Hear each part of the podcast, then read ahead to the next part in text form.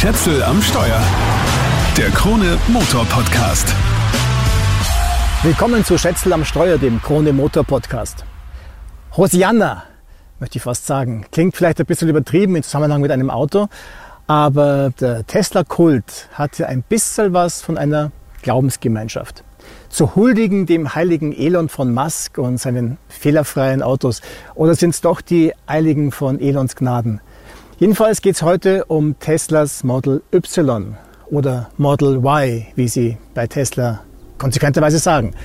Nicht jede Firma hat so unsinnige Sprachmixnamen wie VW mit ID3 und ID4 und so weiter. Mir taugt Y trotzdem besser. Okay, jetzt ist das Model Y also endlich auch in Österreich zu haben. Die ersten sind schon ausgeliefert. Ich muss sagen, ich bin ja kein Tesla-Jünger, aber ich war auch gespannt drauf. Und ich freue mich, dass ich eines der ersten Exemplare, die überhaupt hier gelandet sind, für einen Kurztest bekommen habe. Da steht es also jetzt. 4,75 Meter lang, 1,92 breit, 1,62 hoch, kein Kühlergrill, ein pummeliges Heck und unbestritten als Tesla erkennbar. So schauen die Autos bei keiner anderen Marke aus. Das kann einem gefallen oder auch nicht, das will ich heute gar nicht thematisieren. Eines macht Tesla beim Design definitiv besser als die Konkurrenz, der Radarsensor für den Autopiloten ist kein auffälliges schwarzes Kastel, sondern ganz einfach nicht zu sehen. Es ist hinter der glatten Front versteckt, das Kastel. Wenn jetzt jemand meint, so ein Blödsinn, vor kurzem ist berichtet worden, der Tesla Model Y verzichtet komplett auf Radarsensoren. Ja, stimmt, aber nur in den USA. Die Europaversion verlässt sich nicht ausschließlich auf Kameras. Wenn es eine gewisse Ähnlichkeit zu einem anderen Auto gibt, ist es am ersten noch der BMW X6, weil diese Coupé-SUV-Linie dann doch ein bisschen ähnlich ist.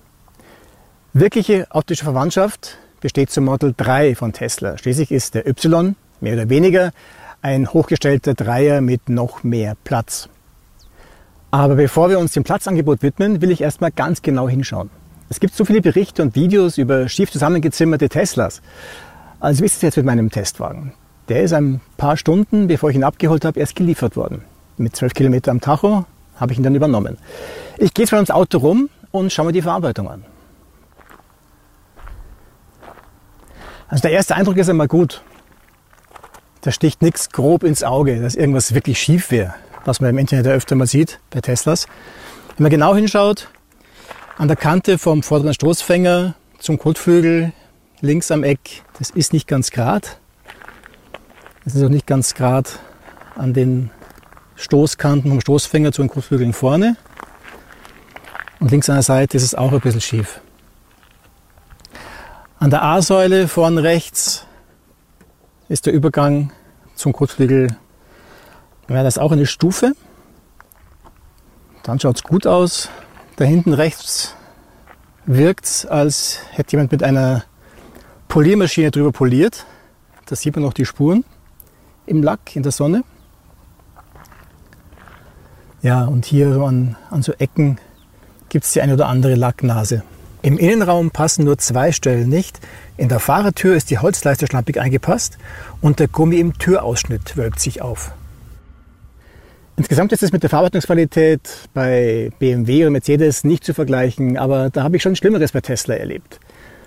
Die Autos für Österreich werden ja in China gebaut, solange die neue Gigafactory in der Nähe von Berlin noch nicht fertig ist. Und die Chinesen scheinen einen ganz guten Job zu machen. Mal schauen, wie das dann ab Ende des Jahres mit deutscher Wertarbeit ausschaut. Wir fassen uns mit dem, was das Auto wirklich kann. Und jetzt wird es spannend. Weil es ist echt beeindruckend, wie viel Platz da drin ist. Der Kofferraum fasst einmal bis zu 1,9 Kubikmeter. Hier drunter sind zwei Fächer. Das eine ist eh klar, aber was nicht klar ist, ist, dass es so tief ist. Ich habe, glaube ich, noch kein Auto erlebt mit so einem tiefen Fach im Kofferraum. Außer vielleicht der Ford Puma mit der Badewanne, die da integriert ist. Dahinter ist noch ein zweites Fach. Auf die Idee käme man nicht, dass man den Deckel auch hochhebt. Insgesamt geht sich in den beiden Fächern wahrscheinlich der Einkauf für eine ganze Woche aus. Umgeklappt wird vom Kofferraum aus. Es gibt eine praktisch ebene Ladefläche. Und genial ist, wenn ich zurückklappe, brauche ich auf den Gurt gar nicht aufpassen. weil die Rücklehne da seitlich gar nicht angeschlagen ist. Das heißt, der Gurt wird nie eingeklemmt. Noch kurz zum Thema Verarbeitungsqualität. Der Teppich hier im Kofferraum wirkt, als wäre er irgendwie angesenkt. Nicht so super.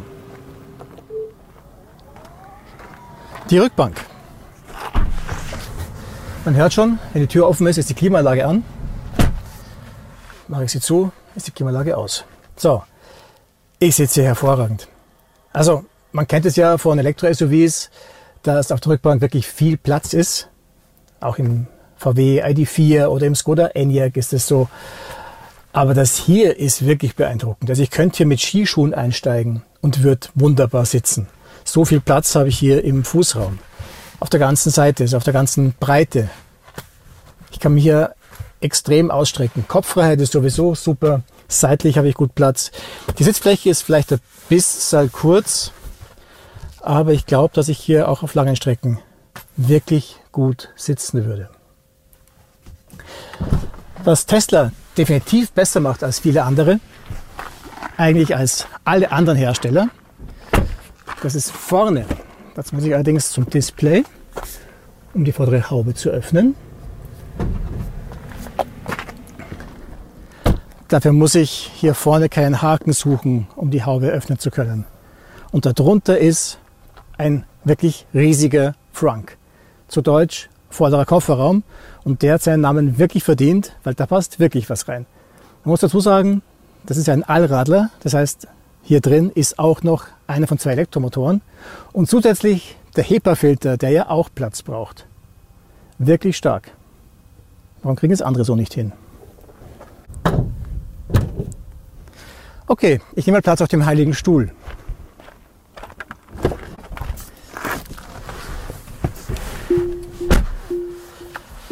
Auch da vorne sitze ich ganz hervorragend. Ich stelle mich mal an, damit das Gebimmel aufhört. Ja, ist jetzt echt gut. Die Mittelkonsole ist zwar breit, aber engt mich überhaupt nicht ein. Darunter sind zwei wirklich große Staufächer. Ziemlich tief auch das vordere. Hier kann ich zwei Handys drauflegen, die da drahtlos geladen werden. Und ich sehe während der Fahrt immer noch aufs Display. Der Anblick ist auf jeden Fall gewöhnungsbedürftig. Es ist alles sehr, sehr clean. Als hätten sie das Design durch den HEPA-Filter durchgejagt. Aber das reduzierte Design hat auch was. Vor allem wirkt es elegant. Mit echt schönen, sehr natürlich wirkenden, offenporigen Holzeinlagen und auch sonst schöne Materialien. Und praktisch ist es auch. Es passen in alle vier Türen eineinhalb Liter PET-Flaschen rein. Ein Tacho gibt's nicht vom Fahrer. Nur ein 15 Zoll Touchscreen ist da in der Mitte. Der Tacho sind einfach ein paar Ziffern links oben im Eck. Es gibt praktisch keine Schalter und Knöpfe im ganzen Auto. So gut wie alles wird über den zentralen 15 Zoll Touchscreen bedient. Schau mal, was da alles am Display zu finden ist. Also grundsätzlich habe ich hier links mal das Auto im Stand oder dann eben auch während der Fahrt. Dann zeigt mir dann auch die ganze Zeit an, wo ich da überholt werde oder an Autos vorbeifahre oder auch Verkehrszeichen, Ampeln, alles am Display zu sehen. Da rechts ist grundsätzlich mal immer das Navi mit Satellitenkarte. So, und hier drunter habe ich die Leiste mit den wichtigsten Sachen. Also Klimaanlage ist immer zugänglich. Und was ich hier halt auch habe, ist der Scheibenwischer. Das heißt, wenn ich den Scheibenwischer wirklich einschalten möchte und nicht nur auf Auto lassen möchte, brauche ich das Display. Mit dem Lenkstockhebel kann ich nur einmal wischen. Oder ich kann auch einmal wischen und spritzen. Das Wasser kommt übrigens aus den Scheibenwischern direkt raus. So, und dann habe ich hier eine Autoübersichtsseite mit Schnellzugriff auf verschiedene Dinge. Sogar Spiegeleinstellung passiert hier über das Display. Also ich tippe auf Spiegel und dann kann ich über die Lenkradrädchen die Spiegel einstellen. Und dann merke ich jetzt auch gleich, der fahrerseitige Außenspiegel lässt sich nicht weit genug nach außen verstellen. Da kann ich dann noch einstellen, dass sich die Spiegel automatisch absenken sollen, was man sonst normalerweise alles in der Tür hätte. Lenkradverstellung ist auch hier drin drauf tippen und dann mit den Lenkradtasten das Lenkrad verstellen. Also es ist alles hier drin. Hier kann ich auch die Fenster sperren. Das Display kann ich in der Helligkeit variieren. In der Nacht kann ich es allerdings nicht so dunkel machen, dass es mir nicht zu hell ist. Beleuchtung, Fahren, ganz wichtig. Hier kann ich einstellen, ob ich das Lenkrad auf sportlich haben möchte, auf Standard oder sogar komfortabel. Ich empfehle sportlich, weil da hat man am meisten Gefühl für die Fahrbahn. Auch um das Handschuhfach zu öffnen, brauche ich das Display. Es ist ja grundsätzlich alles nicht unübersichtlich, aber die Schriften sind relativ klein und vor allem sind die Kreuzzahlen, mit denen ich einen Menüpunkt, eine Seite wieder zuklappen kann, einfach zu klein. Das ist zu Hause am Laptop okay, aber im Auto während der Fahrt ist es einfach schwer zu treffen.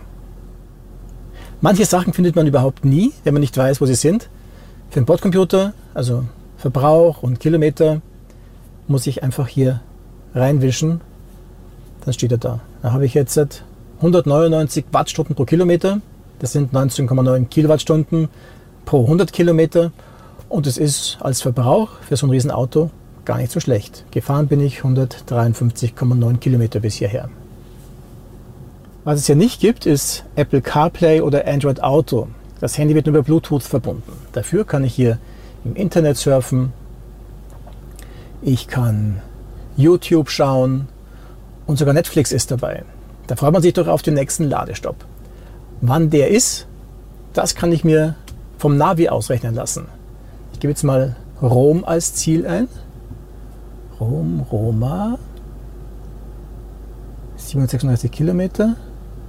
Und er zeigt mir 1, 2, 3, 4 Ladestopps an bis dahin. 1090 Kilometer Gesamtstrecke, 11 Stunden, 3 Minuten nein, 1090 Kilometer, 12 Stunden 59 Minuten mit Ladezeiten und ich komme in Rom an mit 17 Prozent Ladestand. Wo ich dann in Rom laden kann, das weiß ich allerdings nicht. Ich vermute mal, dass mein Ziel hier jetzt kein Supercharger sein wird. Verkehrsmeldungen, also Stauanzeigen sind natürlich auch dabei. Die Option über Apple CarPlay zu navigieren, die habe ich halt nicht. Und es ist ja noch mehr versteckt, nämlich eine Spielekiste. Das ist irgendwie so typisch Tesla, typisch Elon Musk. Also ja, es gibt hier Spiele, die ich spielen kann. Und das Auffälligste ist wahrscheinlich, es gibt hier einen Furzautomaten. Ich kann es auf jeden Platz hier im Auto furzen lassen. Einfach nur hier Furz on Demand. Auf die Taste drücken und es furzt. Ich kann es auch beim Blinken automatisch furzen lassen. Aber gut, ähm, ich kann auch einstellen, was für unterschiedliche Furze ich hören möchte. Da gehe ich jetzt nicht näher ins Detail. Ähm, ja.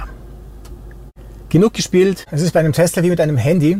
Es hat wahnsinnig viele Funktionen und Apps, aber man kann auch telefonieren. Und mit dem Tesla Model Y kann man auch fahren. Und zwar gar nicht so schlecht. Also Fahrstufenschalter am Lenkrad auf D und los geht's. Vorläufig ist in Österreich nur die Long Range Variante mit Allradantrieb erhältlich und mit der bin ich auch unterwegs. Die Performance Variante ist bestellbar und soll Anfang des Jahres ausgeliefert werden. Das hängt sicherlich auch davon ab, wann sie in Berlin wirklich produzieren können. Auf die Idee, dass es nicht die Performance-Variante sein könnte, würde man nicht zwingend sofort kommen, weil das Auto ist extrem spritzig. Leistungsangaben macht Tesla ja nicht, aber die Motorleistung liegt angeblich bei 345 PS. Jetzt kann man natürlich sagen, schaut in die Zulassung, da wird es ja drin stehen. Ja, kann man machen, aber das bringt in dem Fall nichts. Da stehen 153 kW, das sind in Schilling 208 PS, aber das ist die Dauerleistung. Wirklich interessant ist aber die Spitzenleistung. Und bei der hält sich Tesla eben bedeckt. Was Tesla angibt, ist der Wert für den Sprint auf 100 km/h. Das sind in dem Fall 5,0 Sekunden. Nicht schlecht für 2 Tonnen Leergewicht. 1984 Kilo sind es genau. Angegeben werden auch Höchstgeschwindigkeit und WLTP-Reichweite. 217 km/h und 507 Kilometer. Auch die Batteriekapazität bleibt ein Geheimnis. Angeblich sind es 75 kW. Geladen wird der Akku an den hauseigenen Superchargern mit bis zu 250 kW, wodurch innerhalb von 15 Minuten bis zu 270 Kilometer Reichweite getankt werden sollen. Das haut allerdings offenbar nicht immer hin. Als ich den Wagen abgeholt habe, war der Akku halb voll. Deshalb bin ich gleich mal zum Supercharger gefahren, weil ich in der Gegend, wo ich wohne, schlecht laden kann. Und da hat er dann mit maximal gut 50 kW geladen. Bis der Akku ganz voll war, hat es eine Stunde gedauert. Also von wegen 250 kW. An Ionity-Ladesäulen lädt das Model Y mit 180 bis 200 kW, hat er mir gesagt. An der Wallbox daheim sind es 11 kW. Damit die Reichweite bei besonders hohen oder niedrigen Temperaturen nicht leidet, hat das Model Y als erster Tesla überhaupt übrigens eine Wärmepumpe serienmäßig. Was auf holprigen Straßen stört, ist nicht, dass das Fahrwerk hart ist, sondern dass es klappert. Und zwar nicht, weil irgendwas locker ist, sondern weil jemand nicht mitgedacht hat, weil nämlich die Gurtschnalle an der Plastiksitzschale vom Beifahrersitz anstößt und deswegen klappert. Das heißt, man muss in Wahrheit, auch wenn man reinfährt, immer den Beifahrersicherheitsgurt schließen. Sonst macht einen das Geklapper wahnsinnig. Weil ansonsten, zum Thema Verarbeitungsqualität, klappert gar nichts.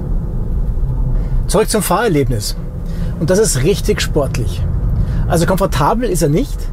Das Fahrwerk ist relativ hart, aber deshalb fährt er sich halt auch so agil. Das ist herrlich, wie das Schiff ums Eck geht. Wenn ja, es ist kein BMW X6M. Also ganz hart ist er dann in der Kurve doch nicht. Und naja, wenn ich ein bisschen zu heftig aufs Gas gehe, dann kommt in der Kurve auch durchaus das Heck. Er macht tatsächlich Spaß. Ich meine, wir reden hier von fast zwei Tonnen Leergewicht.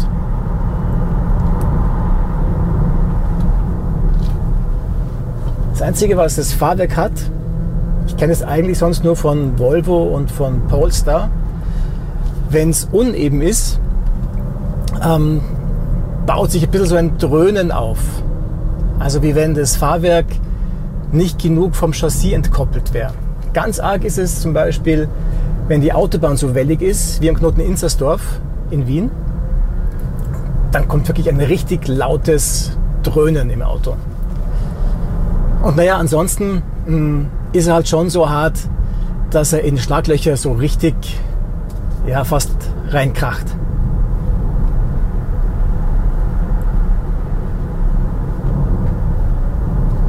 Die Lenkung ist auch ziemlich gut. Also vermittelt echt Gefühl für die Fahrbahn. Vor allem natürlich, wenn sie auf Sport steht. Man kann da ja aus drei Stufen wählen.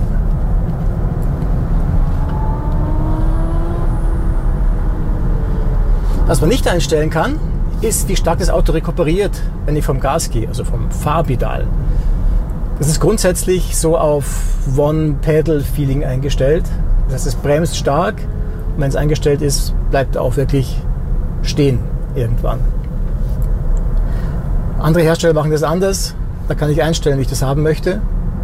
Wenn ich zum Beispiel segeln möchte, wenn ich vom Gas gehe, kann es sehr angenehm sein und auch gut für den Verbrauch. Im Tesla Model Y geht das nicht. Was echt schade ist. Es ist für mich nicht nachvollziehbar, dass Elon Musk auf das verzichtet. Aber wahrscheinlich war ihm das Furzkissen wichtiger. Einen Autopiloten habe ich hier auch an Bord. Der ist bei den meisten anderen Herstellern allerdings angenehmer, weil er verlangt dauernd, dass ich leicht am Lenkrad drehe. So wie es teilweise noch bei Mercedes ist. Also bei den aktuellen Modellen ist es eh nicht mehr so. Sinnvoller wäre es, wenn das Auto erkennt, dass ich die Hände am Lenkrad habe, ohne dass ich es bewegen muss. Das heißt dann kapazitives Lenkrad. Und vor allem, wenn ich was anderes machen will, als das Auto will, also abbiegen oder ausweichen, dann muss ich einen ziemlich hohen Widerstand überwinden und das halte ich für gefährlich. Weil wenn ich schon irgendwie ausweichen muss, und dann muss ich auch noch über die Sperre drüber. Das ist wirklich heftig. Und genau wegen dieser Art der Fahrerkennung sind wahrscheinlich diese ganzen Videos möglich, die man auf YouTube findet, wo Fahrer auf der Rückbank sitzen, während das Auto mit Autopilot unterwegs ist. Weil man muss eigentlich nur ein Gewicht einhängen am Lenkrad. Kann ich ja simulieren, indem ich einfach mit der Hand dran ziehe. Dann glaubt das Auto, ich bin eh da und fährt ewig. Wahrscheinlich bis der Akku leer ist im Autopiloten. Oder bis er irgendwo dagegen kracht. Auch der Tempomat, also in dem Fall der Abstandstempomat, ist nicht ganz ideal. Ich kann nämlich immer nur eine neue Geschwindigkeit einstellen, aber nicht die letzte gespeicherte wieder abrufen.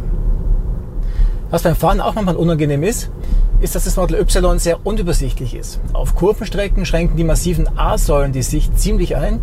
Die Front sehe ich auch dann nicht, wenn ich mich verrenke. Und nach hinten ist es mit der Sicht sowieso nicht weit her. Sogar im Rückspiegel sehe ich relativ wenig, weil die Heckscheibe so hoch ansetzt und so flach drin liegt. Also rangieren ist ja nicht leicht. Und der Wendekreis von über 12 Metern macht es nicht leichter. Und was kostet das Ganze jetzt? Die Preisliste fängt an bei 57.490 Euro, zuzüglich 980 Euro Bearbeitungsgebühr, abzüglich 5.400 Euro Elektroautoförderung, macht also 53.070 Euro. Die Anhängerkupplung kostet 1350 Euro und ist zugelassen bis 1,6 Tonnen Anhängelast. Mit dabei ist immer das Glaspanoramadach, leider ohne Abdeckung. Auch Diplomat ist dabei, heißt Autopilot, aber der Enhanced Autopilot, also was wir unter Autopilot oder unter assistiertem Fahren verstehen, der kostet extra. Mit allem drum und dran kostet mein Testwagen gut 60.000 Euro. Lang auf die Auslieferung warten muss ich nicht. Derzeit sind es maximal vier Wochen, sagt Tesla. Aber wenn ich noch ein bisschen warten kann, dann kriege ich ein besseres Auto, weil es kommt die neue Batteriegeneration. Und die ist leichter, weil mehr Kapazität drin ist. Sie wird ins Chassis integriert, dadurch wird es steifer, das Auto wird besser zu fahren. Also insgesamt auch leichter und die Reichweite steigt. Apropos, ich komme hier auf einen Durchschnittsverbrauch auf meiner relativ kurzen Testfahrt von 20,2 Kilowattstunden auf 100 Kilometer. Wenn ich das jetzt hochrechne, ich bin 236 Kilometer gefahren. Die angezeigte Restreichweite ist 106 Kilometer. Dann bin ich also bei 342 Kilometer Gesamtreichweite. Das ist natürlich nicht repräsentativ. Ich habe jetzt keine Verbrauchsfahrt gemacht, aber immerhin eine Hausnummer. Zeit für ein Fazit. Der Tesla Model Y ist ein echt beeindruckendes Auto. Er hat extrem viel Platz, wirkt auf seine Art elegant und ist sportlich zu fahren. Die mittelmäßige Verarbeitungsqualität kann man hinnehmen. Die Bedienung ist aber mehr als gewinnungsbedürftig. Sie ist teilweise gefährlich. Ich will nicht am Display rumtippen müssen, wenn ich den Scheibenwischer brauche, um nur ein Beispiel zu nennen. Und der Autopilot, der mich nicht ausweichen lassen will, gehört auch endlich geändert. Spannend jedenfalls, dass ein Quereinsteiger Autos auf den Markt bringt, die so vieles so richtig machen und so viele Menschen begeistern. Warum im Model Y so viel Platz ist und warum andere das nicht schaffen, ist mir ein Rätsel. Es gibt hier definitiv mehr Auto fürs Geld als anderswo. Unterm Strich gibt es für mir weder ein Hosianna noch ein Kreuzigt ihn. Ich könnte mir aber glatt vorstellen, das Model Y zu behalten. Wenn die diversen Tesla-Schulen nicht wären. Ein Tesla mit einem Schuss Vernunft aus der guten alten Autowelt, das wär's. Amen. Das war's für den Moment. Wenn dir der Podcast gefallen hat, dann abonniere den Kanal doch bitte. Schätzel am Steuer, den Krone Motor Podcast gibt's überall da, wo es Podcasts gibt. Ciao, bis zum nächsten Mal. Schätzel am Steuer. Der Krone Motor Podcast.